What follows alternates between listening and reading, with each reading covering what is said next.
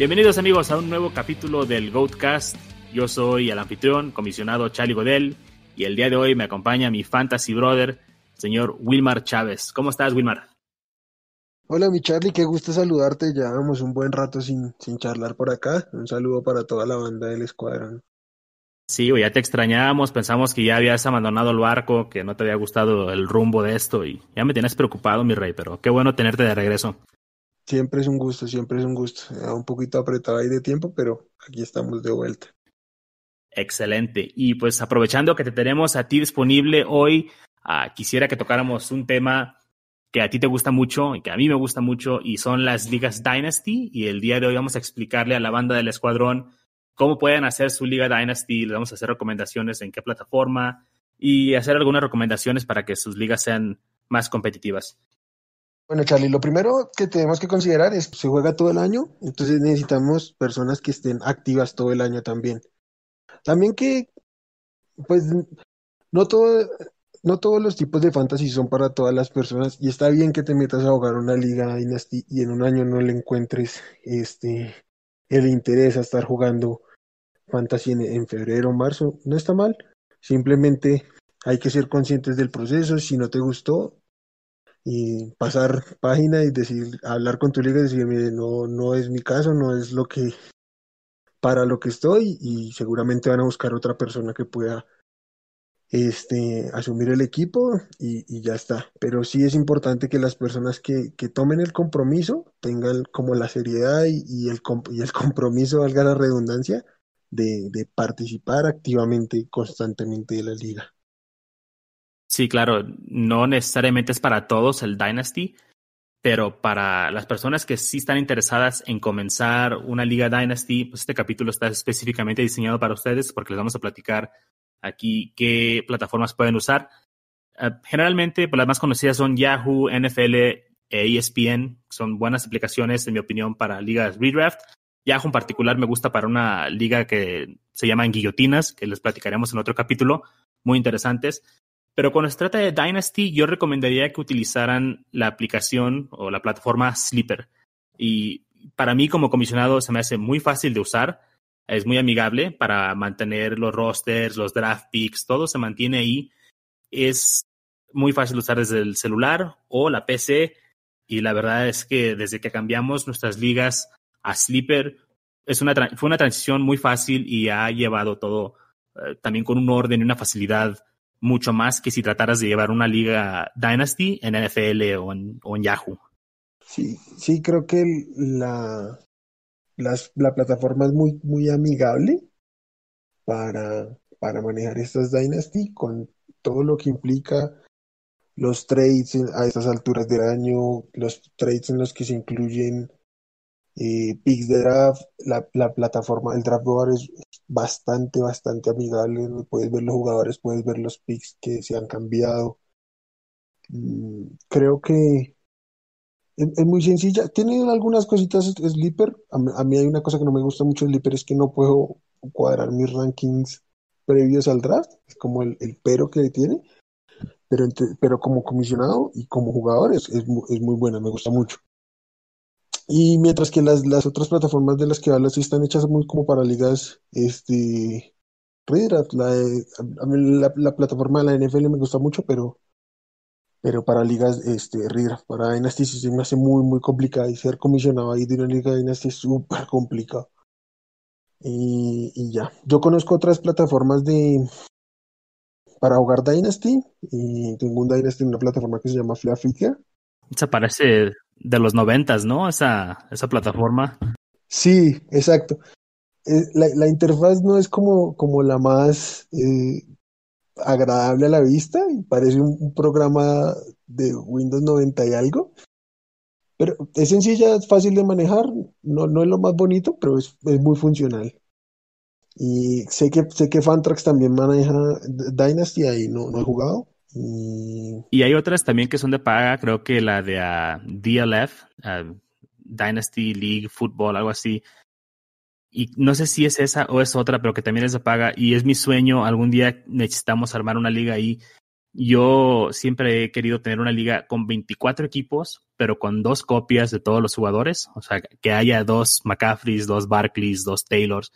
Nada más el único, la única regla es que no puedes tener dos del mismo. Pero creo que sería una locura tener una liga con 24 equipos, con 480 jugadores. Y, van a pensar, ¿por qué quieres una liga que nada más sea el doble de grande si puedes tener nada más un jugador? Hace más fácil trades, porque supongamos que tú quieres comprar a Alvin Camara y tú le preguntas al dueño, oye, ¿lo vendes? No, ok, pues vas y le preguntas al otro, porque afortunadamente hay dos personas que lo tienen. Entonces, algún día vamos a lograr esa, pero por hoy vamos a seguir hablando de Dynasty y como mencionaba Wilmar, uh, como comisionado, llevar el draft board es muy sencillo, te mantiene tres años de picks, entonces tú puedes hacer trades por picks del 2021, 2022, 2023 y eso todo se va almacenando ahí en la aplicación. Es muy sencillo abrir una liga nueva, nada más te vas a la aplicación o la PC, hay un signo de más, ahí ya se abre la liga, le pones nombre y te vas a los settings en general y ahí te sale la opción de si la quieres hacer redraft, keeper, dynasty y ya vas poniendo tú si lo quieres con 12 equipos, si quieres que los waivers sean diarios, uh, la fecha límite para los trades todo es muy sencillo, la verdad. A, a, mí por eso es que me gusta, porque se me hace muy fácil montar una liga y también si tienes que hacer cambios en los settings, es muy fácil hacerlo también. Generalmente, por ejemplo, con la NFL yo he batallado porque necesito estar en la PC para hacer cambios grandes y con el Sleeper no. Entonces, por ese lado sí me gusta mucho esta aplicación. De hecho, de hecho, en el Sleeper es más fácil ser comisionado desde el celular que en el computador es, es, más amigable la aplicación. O sea, es, es, una plataforma hecha para la aplicación que tiene su página web, pero, pero es súper amigable la, la, aplicación. Sí, empezó como una app de sleeper.app y, y sí, es, muy amigable. Entonces, ya que tengan uh, su liga, que tengan su, sus equipos, les queremos hacer unas recomendaciones para que puedan llevar una liga uh, amena y competitiva. Y la primera recomendación que yo les haría es uh, cuando hagan sus drafts, los de novatos sobre todo, uh, aunque puedan aplicarlo para el draft inicial también, háganlos slow, es decir, den un límite de tiempo para hacer un pick de 24 horas o si quieren no pongan límite, porque yo mi filosofía es, incluso en un draft inicial de 25 rondas, porque estamos hablando de que los rosters son muy amplios, prefiero que dure una semana o dos semanas el draft, pero que todos hagan sus picks de los jugadores que quieren a que sea un autopick. Entonces, para mí, eh, slow draft es la mejor opción, sobre todo para novatos, porque ya cuando estás metido en un draft de novatos, puedes hacer trades por picks, puedes moverte para arriba en el draft, puedes bajarte. Lo hace muy interesante. Te sientes como Sonny Weaver en draft day. sí, realmente eh, se disfruta de otra manera. La verdad es que estar haciendo drafts, sobre todo draft de novatos que implica el análisis, el, estudio de tape todo lo que es analizar novatos y, y, sus contextos y todo, pues que tú te sientes en un computador y cada 20 minutos estar haciendo una selección que te dan dos minutos para decidir cuando tienes que saber cuáles son las necesidades de tu equipo, cuáles son las estrategias de tus rivales, qué es lo que puedes, este, cómo puedes encauzar el draft, pues realmente es muy complicado. A mí, me parece tedioso, me, me parece la verdad es que no, no le veo mucha gracia a eso. En cambio, el slow draft sí te, te muestra el, draft de otra manera, lo vives de otra manera, lo disfrutas de otra manera. Puedes durar una semana, dos semanas, lo que quieras en un draft y lo vas a estar disfrutando, echando carrilla, haciendo trade, buscando con una opción otra, lo que quieras. Entonces es muy, muy interesante. Ahora, como dijimos acerca de las ligas Dynasty, el slow draft no es para todos. Tenemos compañeros que no les gusta, les desespera. Sí. Uh, pero yo, como les comentaba, prefiero que sea lento y que cada quien haga sus picks a que haya autopicks. Entonces, esa sería una de las recomendaciones que les queremos hacer. Uh, otra recomendación, Wilmar, ¿qué te parece a ti la idea de la reversa en la tercera ronda para el draft inicial? Me encanta, y bueno, primero familiarizar un poco a quienes nos escuchan qué es el, eh, la reversa en la tercera ronda. Y es que normalmente un draft se, se hace con, con este, el Snake, Es decir, el primero que elige en la primera ronda es el último en elegir en la segunda, y así se van, justamente como dice el deck. Entonces van hacia adelante, luego hacia atrás, y así constantemente cada ronda. El, el Three Rounds Reverse lo que hace es que en la tercera ronda invierte el orden, entonces quien eligió primero en la segunda ronda vuelve a elegir primero en la tercera ronda. ¿Cuál es la, como la, la función de esto? Pues emparejar un poco los equipos, porque pues la verdad es que quienes eligen en los cinco primeros, seis primeros picks de, de cualquier draft, este, pues son jugadores que evidentemente te dan una ventaja competitiva de, de cara a la liga, ¿sí?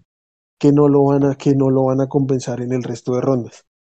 Entonces esto lo que hace es darle cierta, cierto nivel de paridad, dejando escoger a, aquellos que están al final dos, dos rondas seguidas, dos rondas pues altas seguidas eh, de primeras para, para poder generar como esta paridad más en, en términos de competitividad. Creo que, claro. en, mi opinión personal, todas las ligas deberían tender a eso, en, las Dynasty, al menos en, en el draft de startup y en redraft, pues en todos los drafts, porque sí creo que es el, mejor este sorteo aleatorio, por así decirlo, de, de, un draft, pues porque también están los drafts por subasta y lo que sea, que es otro cuento. Claro, y para darles un, el ejemplo conciso, cuando es un draft snake tradicional, el que tiene el pick 1, el 101, tiene el 212 y el 301. Y el que tiene el último pick tiene el 112, 21 y luego vuelve a tener el 312. Cuando lo hacemos reversa es el primer pick tiene 101, 212, 312 y el que tuvo el último pick en el primer round tiene 112, 201 y luego regresa el 301.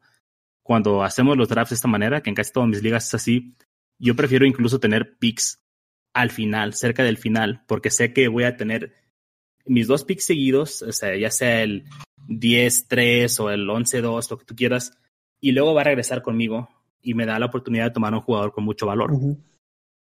Claramente te cambia la estrategia, porque normalmente cuando tú estás al, al, principio de la segunda ronda, quieres asegurar un jugador que, que te gusta, que tal vez sea un ligero rich, pero sabes que no te va a regresar. Y que en, en, en, un, en, un, un draft con, con, con en la tercera ronda, pues no, no tienes necesariamente que hacerlo, sino que puedes jugar con otro tipo de estrategia. Así es. Y una recomendación más que me gustaría hacerles a mí en lo particular, me encanta tener el Taxi Squad activo en mis ligas Dynasty. A mí me gusta tener cinco sitios. Uh, para los que desconocen lo que es el taxi, son puestos en tu equipo que no ocupan un lugar eh, en el roster activo. Y tú puedes ponerlo para que se puedan meter solamente novatos, que es como me gusta tenerlo a mí. Entonces tú haces tu selección de novatos y tú puedes meter ciertos novatos ahí que tú pienses que no van a tener acción esa temporada o que no van a ser gran factor y tú los puedes elevar al roster activo cuando tú quieras.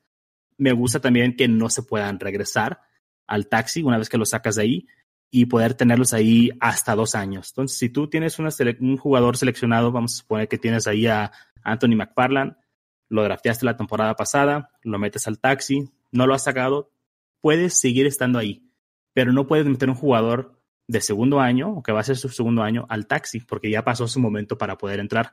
Creo que eso nos ayuda mucho a poder tomar jugadores en los drafts o en agencia libre una vez que se acabe el draft de novatos y poder tenerlos ahí como un guardadito, porque muchas veces estos jugadores tienden a ser jugadores boom, ¿no? Por ejemplo, como James Robinson. Si alguien pescó a James Robinson, lo puso en el taxi, lo elevó a su equipo y es un gran, un gran jugador para tener que vino del taxi.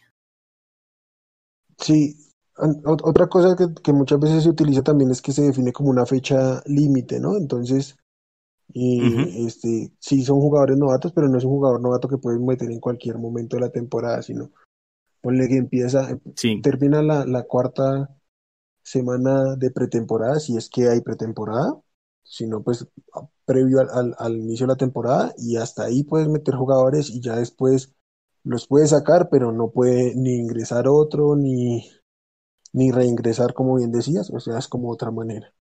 Y, Es como las inscripciones a la escuela, ¿no? Se cierran las inscripciones, ya no hay fichas, ya nadie puede eh, entrar. exactamente. A mí, a mí otra cosa que, ot- ot- otra cosa que me gusta hacer con el taxi, eh, no solo es eso como meter esos flyers ahí, sino que muchas veces selecciono, pues tengo mis novatos que, aunque los vaya a utilizar, y generalmente en las primeras semanas no están, entonces los puedo dejar en el taxi, tener algún jugador con que no sea novato, pero que tenga algún, alguna oportunidad de hacerse un rol, y si lo puedo ver dos semanas, y si no, pues se va y puedo subir a mis jugadores del taxi. Sé que los voy a perder si, si utilizo mis cinco spots de, del taxi squad así, pues puedo perder este, la utilidad porque en dos semanas ya no voy a tener nadie ahí, pero, pero sí algún, uno o dos eh, me parece interesante. Fíjate que yo apliqué, yo apliqué esa estrategia en una de mis ligas donde tenía a Mark Ingram y tomé a Dobbins en el, en el draft. Sí, Lo metí al taxi y eventualmente se hizo el cambio, ¿no? O sea, ya Mark Ingram, pues adiós. Y bueno, no lo deseché del equipo. Y, y ahorita en postemporada sí lo eché. Lo tenía en mi equipo, pero tiré a alguien más, subí a Dobbins, entonces yo sabía que tenía el backfield de Baltimore cuando, cuando Dobbins ya estuvo activo. Creo que por ahí en una liga te vi que tuviste, nunca, nunca subiste a T. Higgins, ¿no fue? Sí, hubo una liga, esta fue una startup y que ahorita nos vas a recomendar también algo respecto a esto. Era una startup donde también estaban los novatos incluidos con los veteranos. Entonces fue una locura porque ah, yo tenía el pick 1.12, tomé a Davante Adams y luego entré en pánico y el 2.01 fue Clyde Y a partir de ahí dije, ya la regué, voy a empezar a tomar puros novatos, ¿no? Entonces me surtí. Tomé a CD Lamb, tomé a Joe Burrow, tomé a J.K. Dobbins, T. Higgins. Me, me surtí de novatos. Y siempre hay un equipo que hace eso, ¿no? En los startups. Siempre es tu equipo. Afortunadamente, siempre es mi equipo.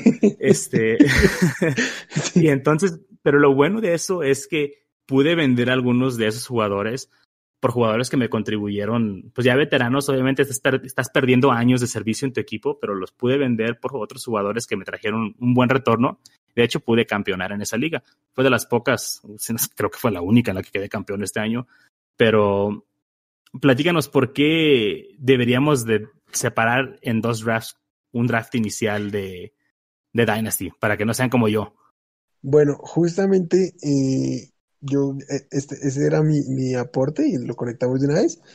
A mí no me gustan estos eh, drafts startup. Startup es el, el primer draft de la liga, donde escoges todo tu roster, que por cierto, no, no lo dijimos al principio, pero el roster de una liga Dynasty tiene que ser sustancialmente más grande que el de una redraft, donde tienes cinco o seis bancas. Aquí no, aquí es el roster de 25, 30 metiendo el, el injury reserve y el, y el tax squad hasta 35, 40 jugadores sin problema, porque, pues porque es el equipo que nos vamos a llevar, ¿no? Y, y, y donde para poder tener estos novatos que vamos a esperar o, o veteranos que nos van a funcionar un, un- uno o dos años y ya está, pues necesitamos mucha, muchos, ¿qué? Muchos spots, muchos lugares, un roster muy, muy, sustancioso. Otra, ah, y, y conectando con eso, a mí también me gusta no solo que el roster sea amplio, sino que la alineación titular sea más grande de lo que es un, pues como un roster estándar, ¿sí? De, de dos corredores, dos receptores, un flex, porque pues si tienes 30 jugadores y vas a, a tener jugando 7, 8 jugadores, pues, no, no, no siempre es la gracia, ¿sí? Eh, aprovechemos, aprovechemos el grueso de los jugadores que tenemos, o si no vamos a tener unos jugadores que nunca vamos a alinear, por obvias razones, por cantidad más que nada. Sí, y lo ideal ahí sería tener tres, cuatro flex o jugar con super flex para que también los uh, quarterbacks tengan un poco más de valor. Hace las ligas más competitivas y más divertidas. Sí, sí, sí. Tener más jugadores es tener más estudio, es tener mayor competitividad en las ligas, sin lugar a dudas.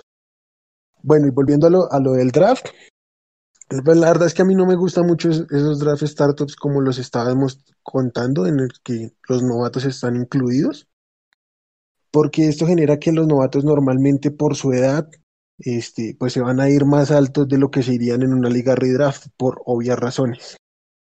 Pero también llega un punto donde, donde ya el costo es muy alto y a mí en lo personal no me gusta apostar por jugadores novatos en una segunda, tercera ronda y que no me van a rendir como jugadores de segunda o tercera ronda desde el año uno, porque yo quiero ganar en el año uno. Sí, yo juego, yo juego Dynasty para, para ganar de aquí a tres años, pero principalmente para ganar este año.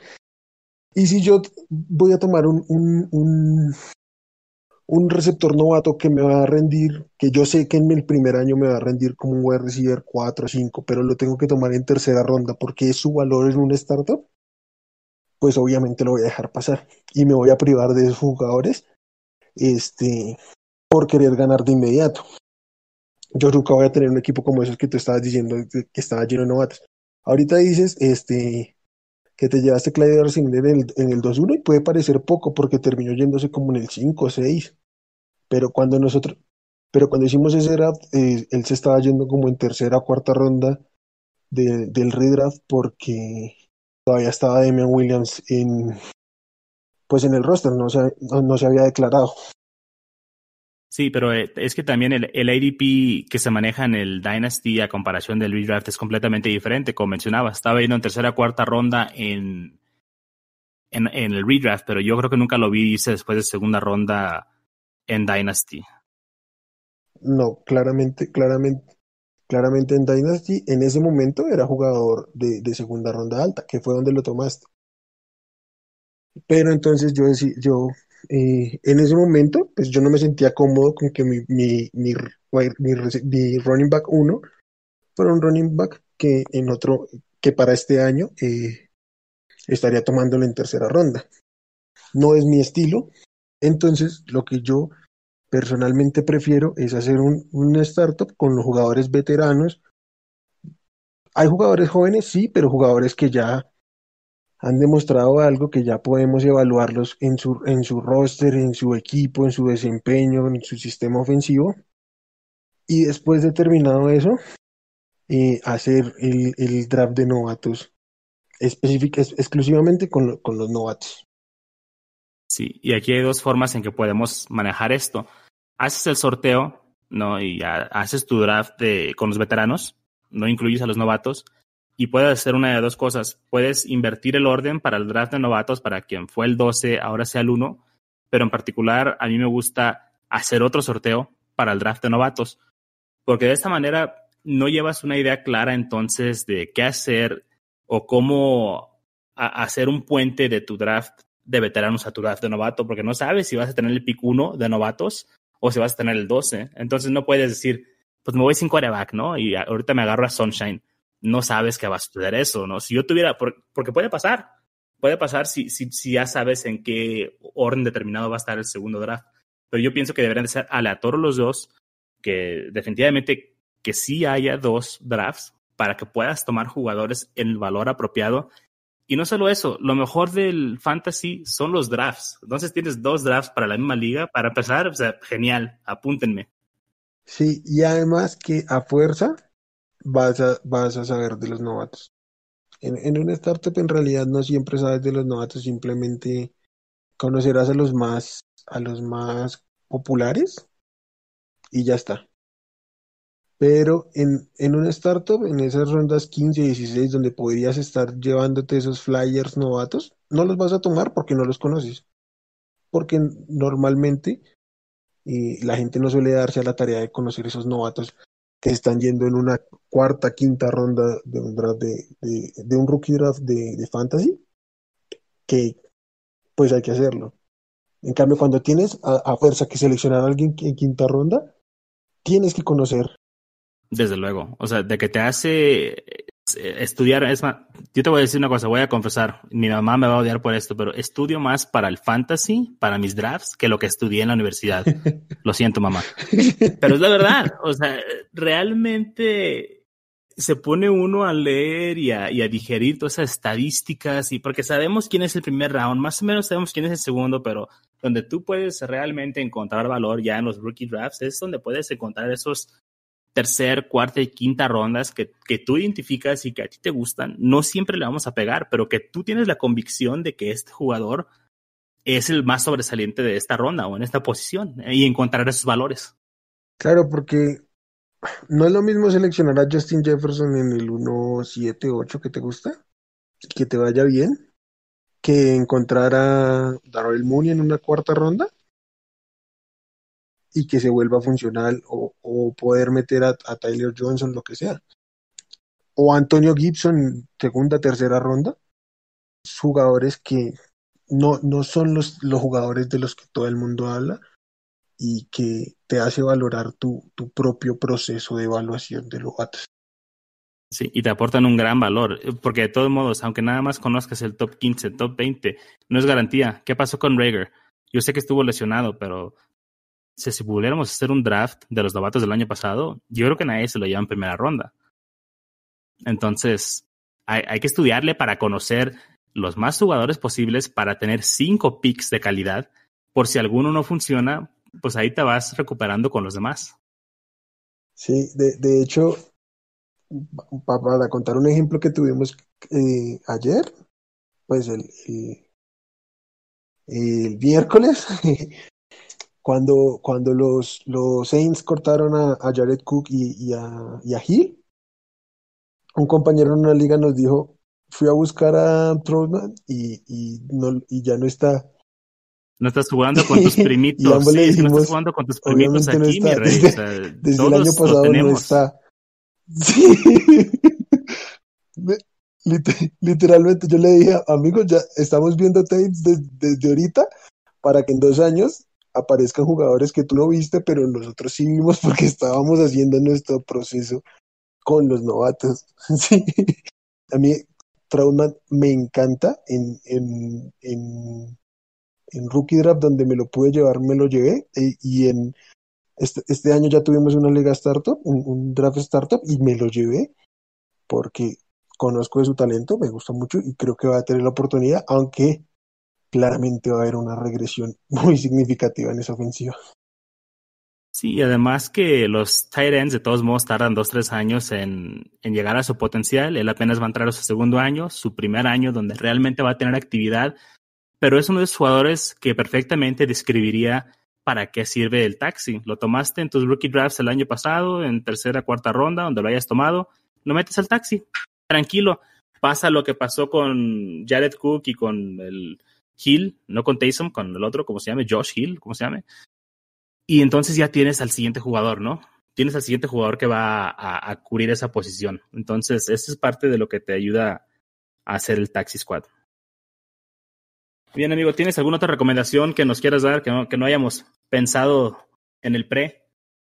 No, Charlie, creo que, que así redondeamos un poco lo que, lo que me gustaría hablar del Dynasty. Eh, jueguen Dynasty. Si nunca jugado Dynasty, no, se, no tengan miedo en hacerlo. Jueguen, jueguenlo. Si no les gusta, no está, no, no, pasa nada, ya está. Pero prueben la experiencia de jugar Dynasty, de estar al menos unos años en una liga. Realmente es, es otra experiencia y, y, si les gusta el fantasy, no, no pueden cerrar esa puerta a este días. Sí, justo iba a mencionar eso también. Denle una oportunidad a Dynasty si nunca lo han hecho. Es algo, como bien dijimos, quizá no es para todos, pero creo que si te gusta el fantasy va a ser para ti.